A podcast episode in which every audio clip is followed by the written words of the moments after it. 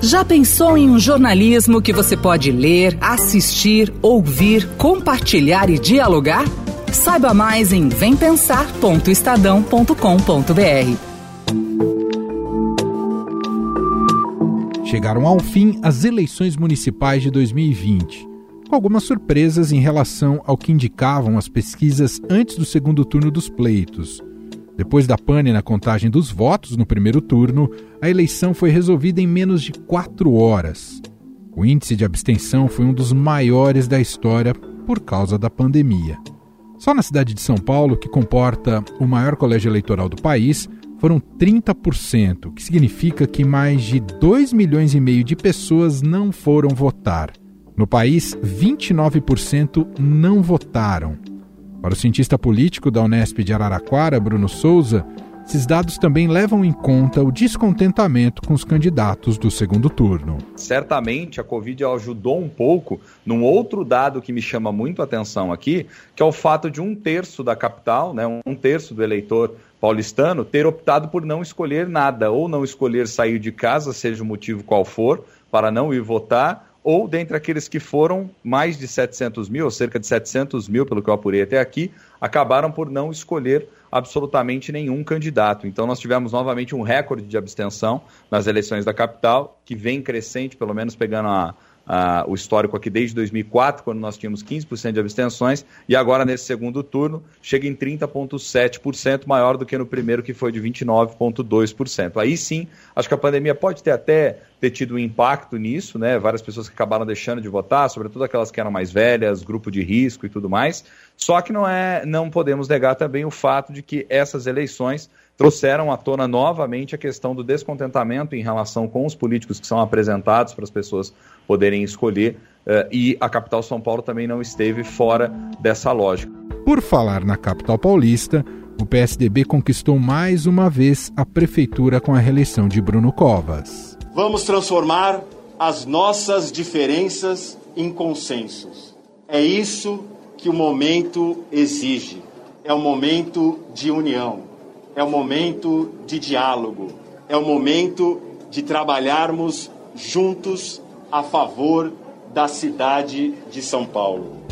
Segundo Rosemary Segurado, cientista política da PUC, mesmo com a derrota, Guilherme Boulos e as esquerdas saem fortalecidos, inclusive para a formação de uma frente única para 2022. Sai vitorioso, é, fez uma bancada para vereadores importantes do Sol, ele triplica a bancada, né? então certamente é, o legado dessa eleição é um legado muito importante, vencendo, que é uma força política no Estado muito importante, que é o PSDB. Não é qualquer vitória. Mesmo que o PSDB né, nunca tivesse sido tão forte em São Paulo como é no Estado, é forte, é o prefeito né, na capital, então, me parece que é uma vitória que torna Boulos ainda maior né, é, frente ao PSDB que está é, ao comando do governo do Estado há, é, há muitas décadas. Então, me parece que é, essa, se a gente falava quais são as novidades da política, eu apontaria Guilherme Boulos em São Paulo, neste campo, né, mais à esquerda, apontaria Manuela Dávila, Dávila em Porto Alegre, mais ou menos na mesma perspectiva, claro que com o cenário e o contexto próprio do Rio Grande do Sul. Ainda no Sudeste, deu a lógica no Rio de Janeiro e Eduardo Paes, do DEM, conquistou a prefeitura da capital fluminense pela terceira vez. Eu quero anunciar aqui, decretar, enfim, comemorar junto com vocês, todos os cariocas, que o Rio está livre do pior governo da sua história, do governo mais omisso, do governo mais despreparado, do governo mais preconceituoso. Eu quero dizer a todos os cariocas, independente da sua fé, da sua orientação, da cor da sua pele, daquilo que acreditam, do ritmo que gostam ou do ritmo que não gostam, e hoje vocês estão livres para voltar a confirmar essa cidade como uma cidade da diversidade, essa cidade que é uma cidade tão ampla que aceita a todos, que abraça a todos. Em Vitória, capital do Espírito Santo, o delegado Pasolini, do Republicanos, venceu João Coser, do PT. No sul do país, em Porto Alegre, as pesquisas davam Manuela Dávila, do PCdoB, à frente do candidato do MDB, Sebastião Melo. No entanto, na abertura das urnas, o MDBista conquistou a cadeira. Obrigado, Porto Alegre. Eu vou devolver a ti em dobro o que você me deu de oportunidades sendo um prefeito realizador. Esse mesmo cenário ocorreu no Nordeste, mais precisamente em Recife. Marília Reis, do PT, vinha com uma ligeira vantagem sobre o candidato do PSB, João Campos. Mas a vitória nas urnas foi do PCBista. Sempre que fizer alguma coisa na vida, faça bem feito. Nós vamos fazer o que Eduardo Campos nos ensinou na cidade do Recife. Teresina elegeu Dr. Pessoa do MDB. João Pessoa escolheu Cícero Lucena do PT. O Maranhão elegeu Eduardo Braide do Podemos. Aracaju optou por Edivaldo do PDT e Maceió elegeu JHC do PSB. Em Fortaleza, a disputa foi apertada. Sarto do PDT venceu um dos poucos candidatos de Bolsonaro no segundo turno, Capitão Wagner. O meu sentimento, a minha mensagem, que foi acolhida pela maioria dos cearenses, dos fortalezenses, é de união, é de reconstruir essa cidade, esse pacto por pacificação, por tolerância, compreendendo as diferenças que nós temos, mas acima de tudo de unir Fortaleza, unir a todos e a todas. Aliás, o presidente Jair Bolsonaro, apesar dessas derrotas nas eleições municipais, protagonizou o segundo turno do pleito ao reclamar de fraude nas eleições. Eu fiz carreata para alguém, comício para alguém, passeata com alguém. Eu discretamente prestei meu nome para alguns candidatos. O povo decidiu na minha eleição em 2018. Eu só entendo que fui eleito porque tive muito, mas muito voto. Agora, tinha reclamações que o cara ia votar no 17 e não conseguia votar, mas votava no 13. O que aconteceu em muitas sessões? Vão querer que eu prove. É sempre assim. O cara botava um pingo de cola na tecla 7. Você não votava no 17. Isso é um tipo de adulteração, né, de forçação de barra. Mas a confiança no voto eletrônico basta você ver em outros países onde essa forma de votação é feita. Basicamente no Brasil, basicamente aqui. Sobre isso, o presidente do Tribunal Superior Eleitoral, Luiz Roberto Barroso, disse que lida com fatos e provas. Eu lido com fatos e provas e, portanto, não posso me impressionar com a retórica política que faz parte de um jogo que não me cabe jogar. Para ser preciso, tudo o que eu posso dizer é que não houve nenhum ataque bem sucedido.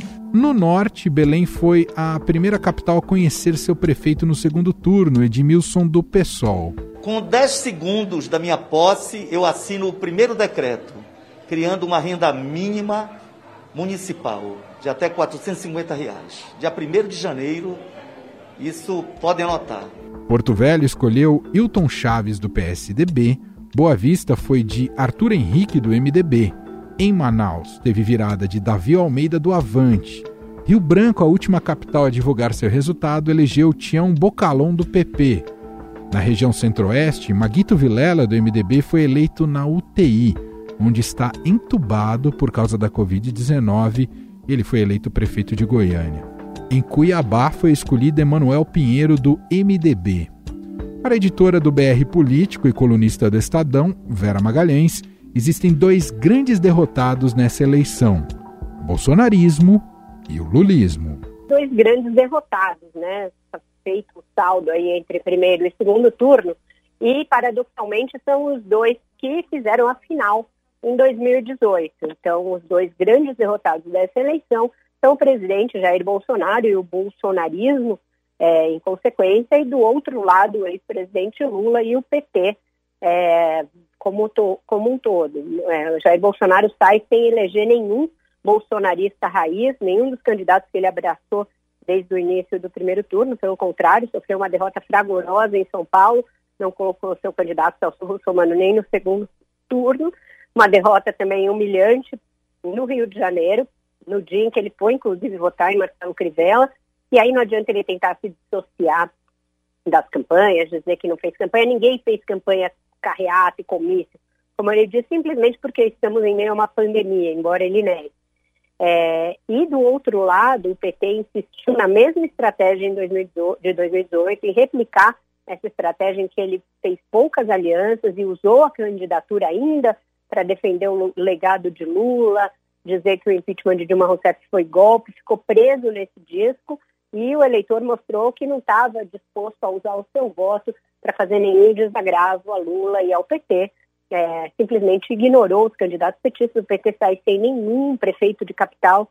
É, isso não acontecia desde 1988, para se ter uma ideia do tamanho do tombo que o partido leva. Em 2016 já havia sido, mas tinha eleito, é, tinha conseguido eleger o prefeito de Rio Branco e agora nem mesmo isso. Então, uma derrota também muito grande para o PT, que já está sendo cobrado por setores da esquerda de que não terá a hegemonia é, de uma eventual aliança de esquerda em 2022, vai, vai ensejar uma DR certamente no campo da esquerda e também no campo do PT, que vai ter a sua direção nacional muito questionada. E do lado do bolsonarismo, o presidente, se entender a derrota, o que é muito difícil, muito pouco provável, vai ter que reestruturar as suas tropas, né? A colunista do Estadão Eliane Cantanhede disse que as vitórias de Bruno Covas e Eduardo Paes mostram que a aliança entre DEM e PSDB em 2022 pode ser importante. O futuro prefeito do Rio de Janeiro, Eduardo Paes, que é do DEM, ganhou muito bem, com quase 20 pontos de vantagem em relação ao atual prefeito Marcelo Crivella. Ele, no seu primeiro discurso, depois da vitória, ele estava ao lado do uh, presidente da Câmara, o Rodrigo Maia, que também é do DEM, e o Rodrigo Maia uh, recebeu uma, uma mensagem no seu celular e passou para o Eduardo Paes no meio de discurso, ou seja, os dois num movimento evidentemente combinado, Eduardo Paes e uh, Bruno e o Rodrigo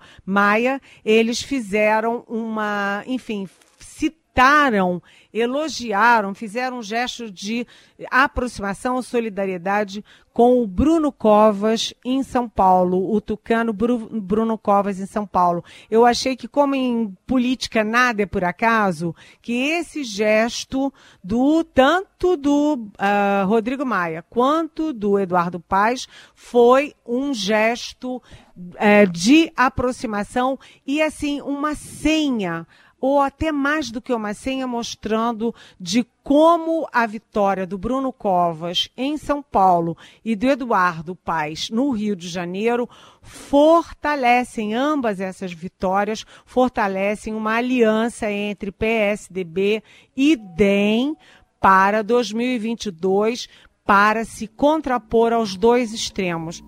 O MDB foi o partido que mais conquistou prefeituras no segundo turno dessas eleições, com 10 vitórias. Depois aparecem PSDB com 8 e Podemos com 6 prefeitos eleitos nesse segundo turno. Já o PT ficou como o maior derrotado, pois perdeu 11 das 15 disputas de que participava. E agora, para analisar o resultado do segundo turno das eleições pelo Brasil, eleições municipais, nós fizemos uma conexão aqui de dois podcasts da Casa do Cardápio do Estadão. Este podcast, Estadão Notícias, convidando dois especialistas num podcast vizinho que a gente gosta muito, que é o Legislativo, e os cientistas políticos que compõem também essa equipe do Legislativo, que tem o um blog no Estadão também. Primeiramente, Humberto Dantas. Tudo bem, Dantas? Seja muito bem-vindo aqui. Obrigado, uma alegria sempre muito grande estar com vocês, Emanuel. E também Vitor Oliveira, que fala com a gente diretamente de Brasília. Tudo bem, Vitor? Tudo bem, Manuel, Humberto. Só estou sentindo falta da abertura que o Humberto faz do nosso podcast, mas podemos passar hoje sem. Já fica, foi um bom gancho, um bom, bom marketing para que todo mundo conheça a abertura do Dantas no Legislativo. No podcast é só procurar em qualquer agregador ou plataforma de streaming você encontra e pode ouvir ambos em sempre conversas muito enriquecedoras sobre política e sobre também a, a própria, como o próprio nome diz, né, os rumos ali das leis e das relações políticas entre partidos e também nossos representantes uh, na Câmara, no Senado, enfim, por todo o país. Vamos falar agora de eleições com ambos. Eu vou começar aqui, até porque costuma ser a cidade que tem maior influência nacional, né, com resultado em São Paulo, a vitória de Bruno Covas no segundo turno, arredondando foi um 60-40 aí de votos válidos, é, que reelegeu Bruno Covas para mais um mandato. E queria começar, vamos te ouvir primeiro, Dantas, sobre essa prevalência do PSDB, que se consegue essa eleição importante do PSDB em São Paulo, entre paulistas e paulistanos. Isso é fundamental para musculatura do partido, até pensando em 2022, não é, Dantas? Olha, Manuel, não é, não é a primeira vez, né? A gente já tinha tido algo desse tipo em 2004 com a eleição de José Serra, né, que aí ficava pareado a Geraldo Alckmin, à época governador do estado de São Paulo. Em 2016 tivemos isso com João Dória e agora em 2020 com Bruno Covas. É a terceira vez que o PSDB consegue parear o, o prefeito da capital com o governador do estado, lembrando que no caso do José Serra isso durou é, um ano e quatro meses, porque ele deixou a prefeitura nas mãos de Gilberto Kassab, à época do DEM, depois foi para o PSD. É, é importante para o PSDB, mas é importante mais para o PSDB paulista, que vai precisar se reorganizar e se reinventar. Isso já tem sido dito faz tempo. Porque João Dória inventou no ano passado um tal novo PSDB, que parece que não durou muito, mas que tratou de criar conflito dentro do partido. E aí a gente vai precisar entender, Manuel, se o PSDB de Bruno Covas e o PSDB de João Dória é o mesmo partido, é o mesmo PSDB, e pouco adianta os dois aparecerem no dia da eleição, de mãos dadas, fazendo coletivas juntos, uh, se a gente não conseguir enxergar dentro do partido político um mínimo de unidade. E eu acho que essa unidade é um dos grandes desafios do PSDB se a gente quiser pensar em 2022, tanto para a manutenção do Estado, que na eleição de 2018 já foi uma manutenção difícil, né? a eleição foi muito renhida, né? quanto para uma possibilidade do PSDB sonhar em voltar a ocupar o espaço que gostaria de rever no Palácio do Planalto. Ô Vitor, e te ouvi agora em relação ao candidato derrotado, Guilherme Boulos, do PSOL. Ah, há um certo consenso de que ele sai muito maior com o resultado dessas eleições inclusive como é, uma figura que pode oxigenar a esquerda e ser uma importante liderança de esquerda até para 2022. É por aí mesmo ou estamos muito impactados com o resultado da eleição? Não, acho que, acho que é por aí, é, é justo é, tratar Guilherme Boulos nessa medida. Ele, obviamente, não venceu a eleição, né? Também não dá para criar uma narrativa fantasiosa de que o Boulos foi o grande vencedor da, da eleição. Não, o, o, vencedor da eleição foi, foi Covas, e especialmente o PSDB, e, e um partido que que ano sim, ano também ganha em São Paulo, na capital às vezes perde, né? Tem, tem, a capital tem uma alternância maior, mas a gente vê aí em Guilherme Boulos uma liderança em ascensão na esquerda, isso é, e uma liderança carismática, né? E alguém que tem conexão com movimentos sociais, uma conexão orgânica, não é uma coisa de cima para baixo, não é uma coisa da academia, né? É, então, assim, acho que é, Boulos é uma é, é, Boulos é um, é um refresco, acho, em termos de liderança para a esquerda, né? uma esquerda que se vê muito dividida nacionalmente, e mesmo é, em São Paulo, uma esquerda que ficou um pouco sem rumo desde a derrota de Haddad. Né? Haddad, que também, de uma certa forma, era para ser uma, uma liderança né, em ascensão, alguém para de fato ocupar aí um espaço que ele não conseguiu ao não se reeleger. Né? E, e, acho que Boulos acaba ocupando é, uma, uma, uma liderança emocional, uma liderança carismática que a gente não via há bastante tempo na esquerda. Acho que é, é justo dizer que é, a figura de, de Boulos faz, remete a gente ao Lula, né? remete a gente a grandes figuras que lideraram a esquerda é, desse ponto de vista também. Aí também tem um pouco de crueldade, é igual o jogador que tá, acabou de ser escalado pela primeira vez no time titular e fez um gol, né? Você fala, ah, uma promessa e tal. O Boulos é um pouquinho mais que uma promessa, ele já disputou uma campanha presidencial. É, mas ele também está limitado aí por. Foi, foi possível ver isso na campanha, né? Limitado por uma estrutura partidária que ainda é, é muito pequena. Você vê, o PSOL tinha até esse segundo turno né, é, tinha sido melhor votado em áreas do centro expandido do que em alguns rincões da periferia da cidade. Né? E, e então, assim, acho que tem muito caminho aí para andar. Vou pegar. O... Diga, Dantas, pode falar. Me, me permite fazer um, um, uma provocação aqui em cima dessa colocação do Vitor, uh, nessa análise do Boulos, com a qual eu concordo, e eu entendo que o Boulos tenha trazido para a esquerda um bom problema, se a esquerda entender assim, um mau problema para quem acha que a esquerda estaria consolidada em torno de um ou de, ou, de uma ou de outra liderança. Porque o Boulos não terá mandato e aí ele não tem nenhuma obrigação de ficar naquela história de não pode sair, prometeu ficar quatro anos, etc, etc, etc. Mas o Boulos teve mais de 2 milhões de votos na cidade, na capital. Então, quem será Guilherme Boulos em 2022, tendo em vista que é, ele conquistou um espaço muito interessante na cidade de São Paulo e já havia conquistado uh, uma votação, ou pelo menos já tinha amealhado uma experiência numa eleição presidencial. Em que pese o fato de que o pessoal tem oferecido alternadamente, ao longo desde sua fundação, candidaturas femininas e masculinas à presidência da República, Heloísa Helena, Plínio Sampaio, é, Luciana Genro, Guilherme Boulos. Pela lógica, se isso for efetivamente uma estratégia, o próximo, a próxima candidata seria uma mulher em 2022. Isso pode ser só uma maluquice da minha parte, mas isso também pode ser uma estratégia do partido. Mas Guilherme Boulos ele apimenta o debate à esquerda, né? E ele vai trazer consigo uma Manuela Dávila que, por mais que tenha liderado praticamente todo o primeiro turno no Rio Grande do Sul, em Porto Alegre, e tenha tomado uma viradinha ali no final e hoje perdeu a eleição, mas Manuela Dávila mostra-se uma liderança interessante no Sul pelo PCdoB. Boulos mostra-se uma liderança importante em São Paulo pelo PSOL. São dois partidos de esquerda que, entre aspas, são menores do que os gigantes de esquerda ou que os grandes de esquerda. E, mas esses partidos não vão poder deixar de ser considerados num diálogo de esquerda se a esquerda quiser tentar se reorganizar. Então nada é mais óbvio na esquerda. Talvez Lula Haddad, Ciro Gomes e mesmo o governador do Maranhão, Flávio Dino, agora recebem a companhia de Guilherme Boulos e de Manuela Dávila. Quem tem muita opção, às vezes fica sem opção. Quem, tem nenhum, quem não tem nenhuma opção, a gente sabe que morre sem opção, mas que para a esquerda agora tem um xadrez aí interessante.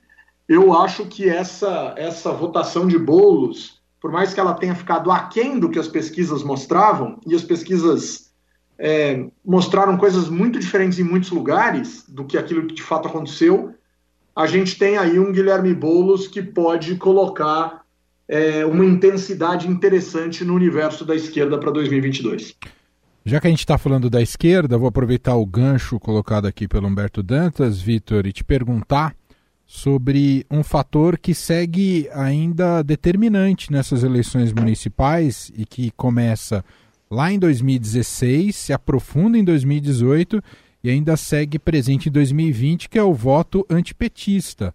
O PT com muita dificuldade uh, de vitórias importantes eleitorais, visto que não conseguiu nenhuma capital nessas eleições de 2020. O que, que isso pode ensejar no partido, pensando para o futuro do partido e até 2022, e aquela velha cantilena de que o partido precisa realmente fazer uma autocrítica ou até encontrar um desprendimento do Lula, tudo isso será colocado à mesa a partir de agora ou deveria ser colocado à mesa a partir de agora, Vitor? Eu acho que está posto, né? Só não está na mesa da direção nacional do, do Partido dos Trabalhadores, né? Acho que está muito claro para todo mundo que o PT é, há, algum tempo alimenta especialmente as narrativas que são divisivas é, é, na esquerda. Né? É, e, e, acho que, assim, infelizmente, um partido que é o, o nosso partido que é, é, mais estruturado, né? isso não é não é o Vitor, não é o Dantas, é, acho que a literatura em ciência política no Brasil, de gente, pesquisadores aí com as mais diferentes ideologias, é consenso de que o PT é o partido mais estruturado que a gente tem no Brasil, né, é, mais orgânico, enfim, é um, um, partido que acabou se perdendo numa narrativa, se enrolando do ponto de vista da competição política.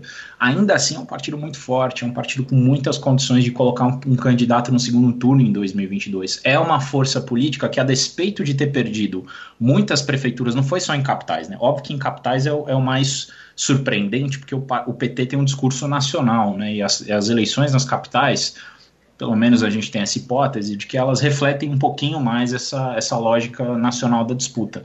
Mas quando a gente olha o total de municípios, a eleição foi trágica para o PT.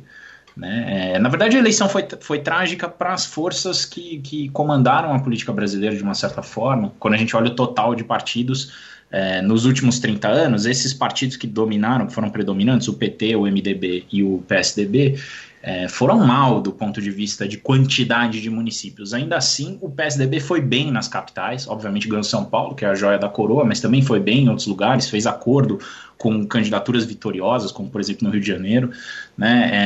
É, acho que tem uma aliança aí que a gente precisa ficar esperto, que é essa, esse, essa concertação aí entre os prefeitos das capitais do Sudeste, exclusive aí a capital o, do Espírito Santo, né, que, que tem aí uma, uma lógica um pouco diferente, mas se a gente olhar é, o PSD em Belo Horizonte, né, com Alexandre Calil, o Democratas no Rio de Janeiro, com o, o, o Paz né, e, e Bruno Covas em São Paulo, a gente tem uma, uma história que pode redundar numa coisa diferente para 2022. Ainda assim, quando a gente olha para o PT especificamente, acho que menos do que autocrítica, o PT precisa de alternativas, alternativas competitivas, alternativas eleitorais. Eu nunca. É, honestamente, não existe organização, especialmente organização partidária, que vá fazer uma autocrítica, uma imolação pública dessa forma como se cobra às vezes do PT. É um pouco até, me parece assim, um pouco até infantil é, o que parte da crônica política cobra de um partido político, porque obviamente um partido que está está se é, lançando às eleições, está disputando publicamente né, cargos eletivos, não vai fazer é, uma, um, não vai fazer um sacrifício público, não vai se suicidar. Agora, o que o partido pode fazer é buscar alternativas, é mudar a cara. Foi o que o Democratas fez. Né? Se a gente pensar um pouco o que, que era o PFL, o que, que era é, é, a estrutura eleitoral e os redutos do, do PFL no Brasil, e o PFL que quase morreu né, mas passou por um processo de renovação muito forte que hoje em dia está rendendo frutos aí com a CM Neto, com o Rodrigo Maia, enfim. O, Dantas, uh, já que a gente está aqui numa análise de, de lógica partidária entre vitoriosos e derrotados, uh, o MDB em eleições municipais segue mais vivo do que nunca e algo que o, o, o próprio Vitor disse há pouco e acho que é preciso realçar e a gente falou também no resultado do primeiro turno, o DEM surge cada vez mais forte depois da consolidação e a vitória do Eduardo Paes no Rio de Janeiro. É por aí, Dantas? Olha, mano, a gente tem que olhar os dois lados desse MDB. Porque o MDB, desde os anos 80 no Brasil, é, elegia mais de mil, mil prefeitos. Isso é um negócio incrivelmente impressionante. Um partido só ficar com cerca de 20% de todas as prefeituras do país. Ah, prefeituras pequenas, não importa. Essas prefeituras pequenas são importantíssimas, obviamente, na realidade das pessoas, mas são importantíssimas também na hora de fazer bancadas para deputados federais, estaduais, etc, etc, etc. O MDB esse ano caiu para 775 no primeiro turno. E isso é um sinal amarelo para o MDB, indiscutivelmente. Quer dizer, você fica sempre acima de mil. De repente, num determinado ano, você faz uma bancada de deputados federais bem aquém daquilo que você estava acostumado, que foi 2018. E, no, e na eleição seguinte, você perde aí cerca de 20 e poucos por cento dos seus prefeitos. É, isso não é algo simples para um partido do tamanho da dimensão do PMDB. Agora, o PMDB fez um número importante de capitais. Né? É, é, o partido que vai ficar aí com cinco capitais. Né? Sai dessa eleição de, de 2020 com Boa Vista, que já tinha, bem da verdade, né? conseguiu. Uh, uh, Surita, Tereza Surita conseguiu eleger seu sucessor. Em Cuiabá, Emanuel Pinheiro, a despeito de ter uma ficha corrida e um envolvimento com a justiça tenebrosos, é, conseguiu se reeleger, Maguito Vilela mantém o MDB no poder em Goiânia, mas Sebastião Melo ganha o poder em Porto Alegre, né, que é bem importante, e doutor Pessoa rompe um, um, uma, uma longeva estada do PSDB no poder de Teresina. Então são cinco capitais, né, e isso, de uma certa maneira, dá ao MDB a condição de um partido que mais tem capitais no Brasil hoje. Agora, extremamente pulverizado, né, Manuel? Sim. É, não é, por exemplo, como o PSDB fez, salvo engano na minha parte, sete capitais em 2016. O PSDB perdeu espaço, o PMDB perdeu espaço, e o que a gente tem assistido é isso: uma pulverização, uma repartição maior dos espaços entre mais partidos políticos no Brasil. Vamos ver o que acontece a partir de 2022. E entre eles, como a gente destacava, principalmente o DEM, né, Dantas? E o DEM no Rio de Janeiro, muito forte, né? O DEM do Maia é muito forte no estado do Rio. O DEM tem uma coisa muito interessante, Emanuel, para essas eleições, aproveitando que o Vitor estava destacando aí esse crescimento do DEM. Primeiro que o DEM conquista duas prefeituras reeleitas que ele não elegeu. Olha que interessante. Então o DEM fez um trabalho de bastidor de buscar políticos. Então o DEM foi buscar o Rafael Greca em Curitiba, ganhou no primeiro turno. Ele tinha sido eleito pelo PHS, salvo engano na minha parte, ou pelo PMN. É... E foi buscar o Jean Loureiro em Florianópolis, que tinha sido eleito pelo MDB.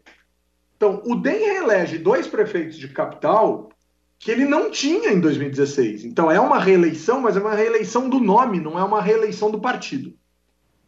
Fez uma reeleição, fez uma manutenção de grupo no poder em Salvador com Bruno Reis extremamente forte, né? Com a Semineto mostrando uma força muito significativa em Salvador e se colocando aí como um agente político muito relevante para 2022, seja para governador, seja um nome importante do partido em termos nacionais mesmo.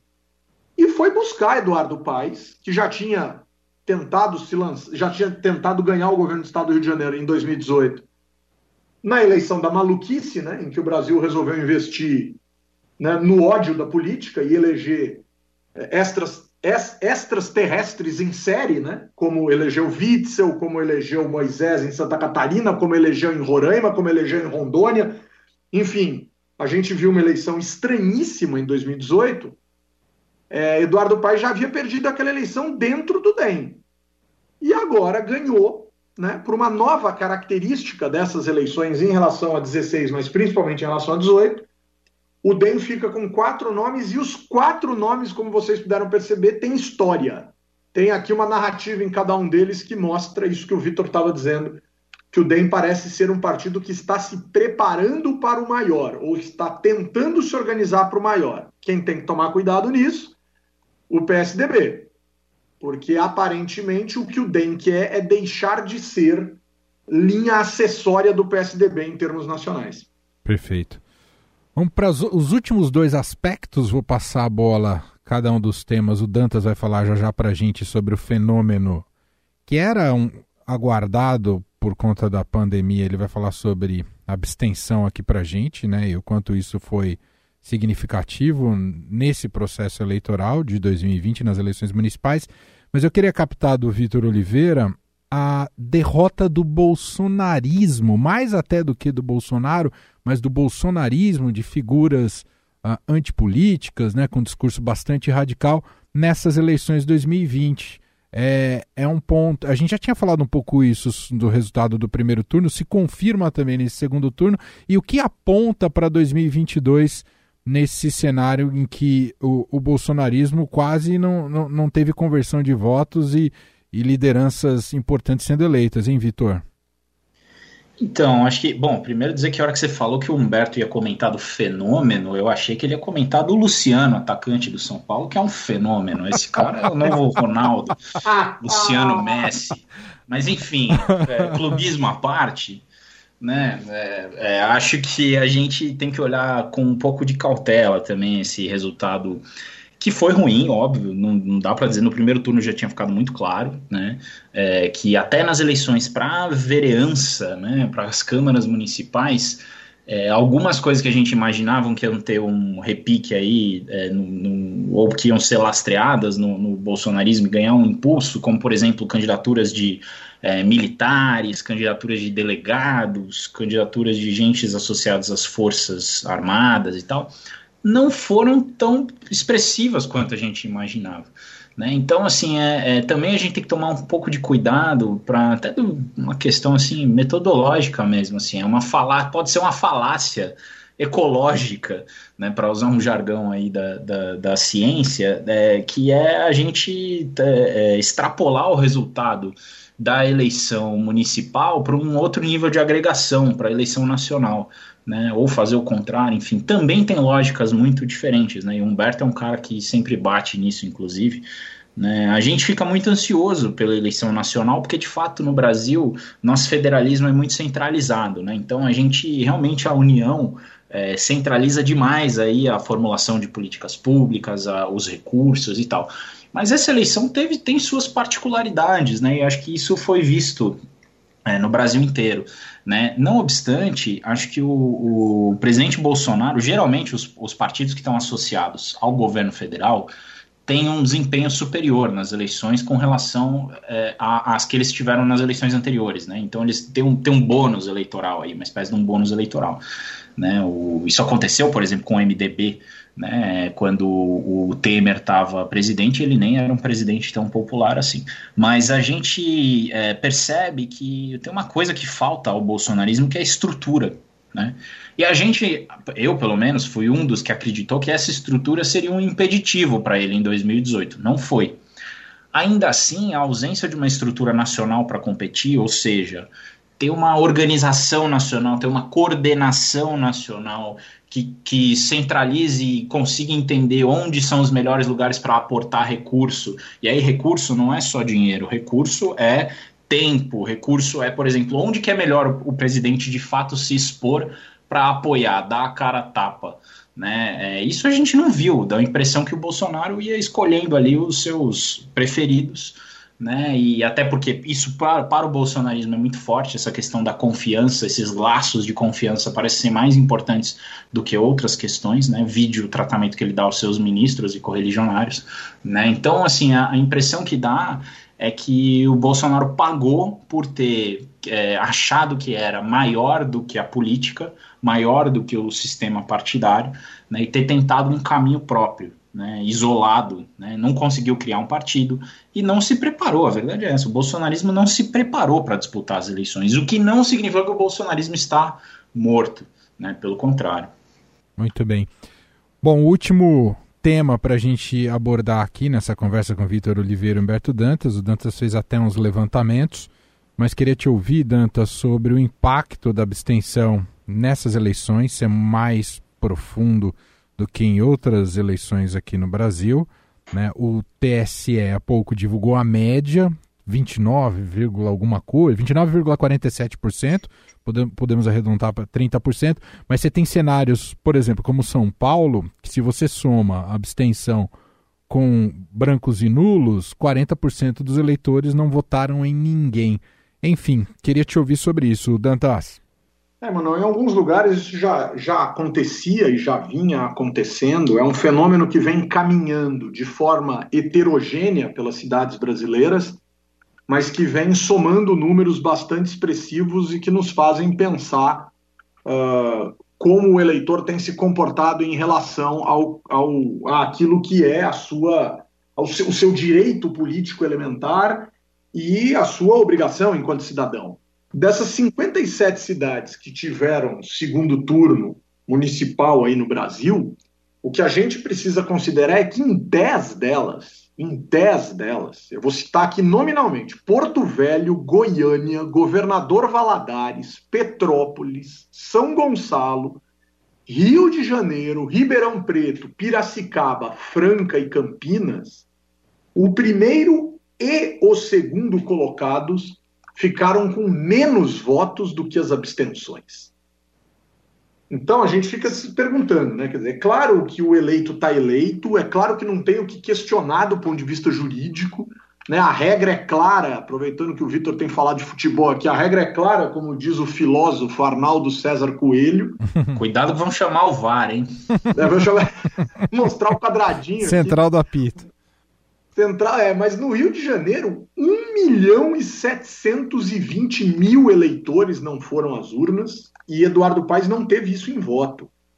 Em São Paulo, 2 milhões 769 eleitores, 2 milhões 769 mil eleitores não foram às urnas, mas Bruno Covas teve um pouco mais do que isso em termos de voto. Mas é uma quantidade, Emanuel, muito significativa. Agora, tem as contrapartidas a isso. Por exemplo, em Feira de Santana, o primeiro colocado teve 164 mil votos, o segundo 138 e tivemos 75 mil abstenções. E aí ficou muito abaixo. Quer dizer, a gente tem aí é, 24 dessas 57 cidades em que o primeiro e o segundo colocado tiveram mais votos do que as abstenções.